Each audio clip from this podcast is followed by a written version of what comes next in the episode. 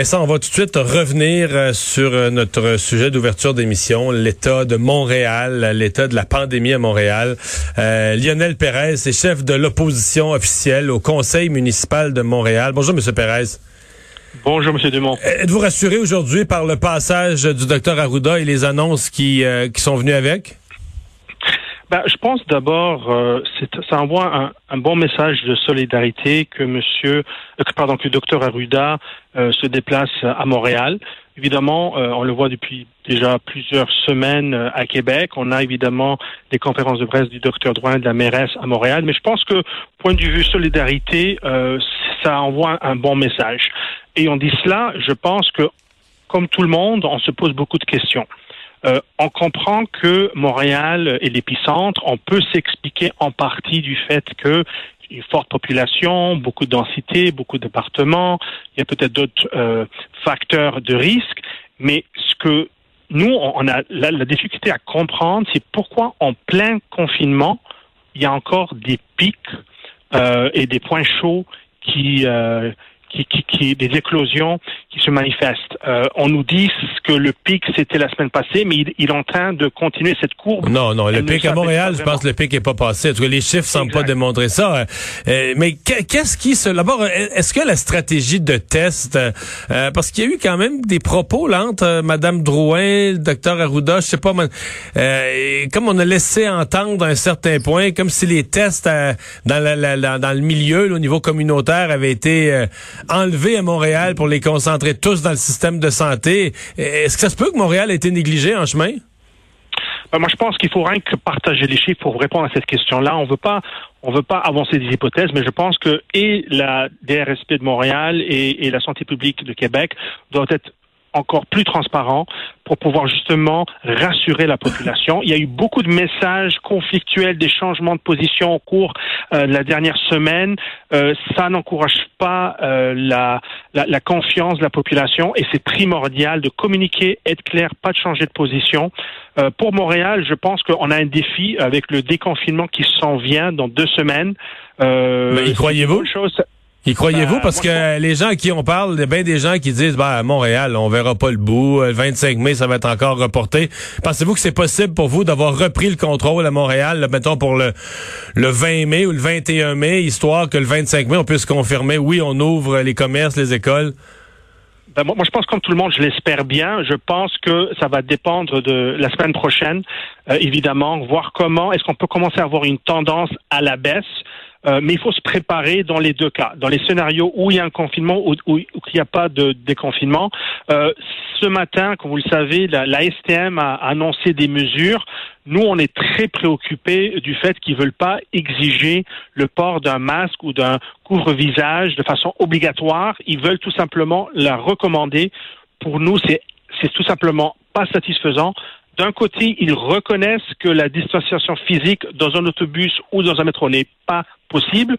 D'un autre côté, ils veulent pas le rendre le support obligatoire. Oui, mais ça rend les gens, moi pour avoir parlé de ce débat-là, puis euh, sur les réseaux sociaux, quand on dit obligatoire, là, les gens viennent, euh, les gens viennent hérisser. Euh, c'est terrible. L'idée de rendre obligatoire le, le, port du masque, là, ça semble créer un émoi terrible. Ben, moi, je pense que si c'est faisable dans d'autres grandes villes au monde, dans d'autres pays, pourquoi est-ce que Montréal, on ne pourrait pas le faire?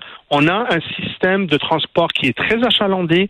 On parle de centaines de milliers de personnes potentielles. On parle aussi dans un cas où les personnes infectées qui sont asymptomatiques, ils savent même pas qu'ils sont en train d'infecter d'autres mondes. Pourquoi, avec le, les chiffres que nous avons à Montréal, on prendrait ce risque? Oui, il y a une période d'adaptation, il faut faire des campagnes de sensibilisation, d'éducation, il faut répéter le message, mais moi je crois que la vaste majorité du monde va respecter la règle si on la change. Pour changer les habitudes, il faut changer les règles. On ne peut pas tout simplement dire qu'on va recommander. C'est insatisfaisant et c'est pas réaliste. Alors pour nous, c'est primordial et on espère que l'administration va changer de cap là-dessus. M. Pérez, euh, je veux vous parler des commerces euh, montréalais. Ce matin, à LCN, je parlais au président de la Chambre de commerce du Montréal métropolitain qui disait ben, on est résigné, mais en même temps, euh, plus on voit les commerces dans d'autres régions du Québec qui, fonctionnent, ben plus on, nos commerçants deviennent euh, frustrés. Euh, est-ce que vous êtes inquiet? évidemment, on craint, on craint des fermetures. on craint que le visage, le centre-ville de Montréal soit transformé par des fermetures, des vitrines placardées, des de commerces qui n'auront pas passé à travers, autant des restaurants que d'autres petits commerces de détail. Qu'est-ce que vous en pensez? Ben, moi, je pense que malheureusement, c'est sûr qu'il y a une partie des commerçants qui vont pas pouvoir survivre cette pandémie. Je pense que tout le monde le reconnaît.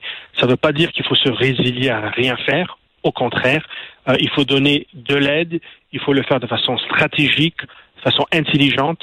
Euh, il y a beaucoup de sommes qui sont en train d'être données par le fédéral. Il y a des sommes également du provincial. Il y a quelques gouttes, je dirais, au niveau municipal.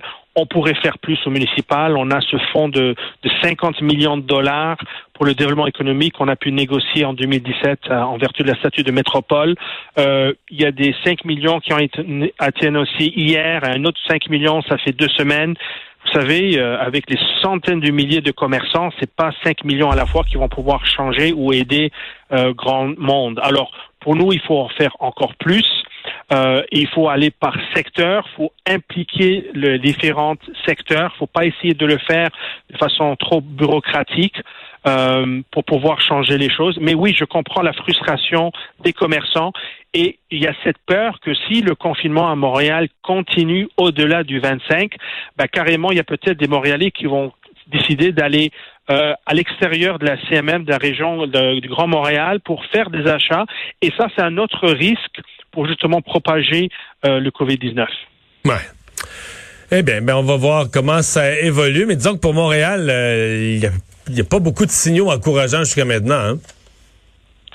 Euh, malheureusement, non. Et je pense que pour pouvoir justement rassurer la population, il faut expliquer le pourquoi on est encore dans ce plateau de chiffres qui continue à être maintenu. On, a, on, on doit comprendre pourquoi, quels sont les facteurs euh, qui vont expliquer cela, parce que à moins qu'on va à la source de la problématique, ben on, on, va être aveugle et, et on peut pas changer les choses euh, sans savoir tous les données. Mais et la seule façon d'avoir un portrait complet, nous dit-on, c'est qu'il faut faire des tests et c'est ce que c'est ce qui a été promis aujourd'hui. On va espérer que ça livre la marchandise. Euh, Lionel Pérez, merci d'avoir été là. Merci beaucoup de l'invitation. Au revoir.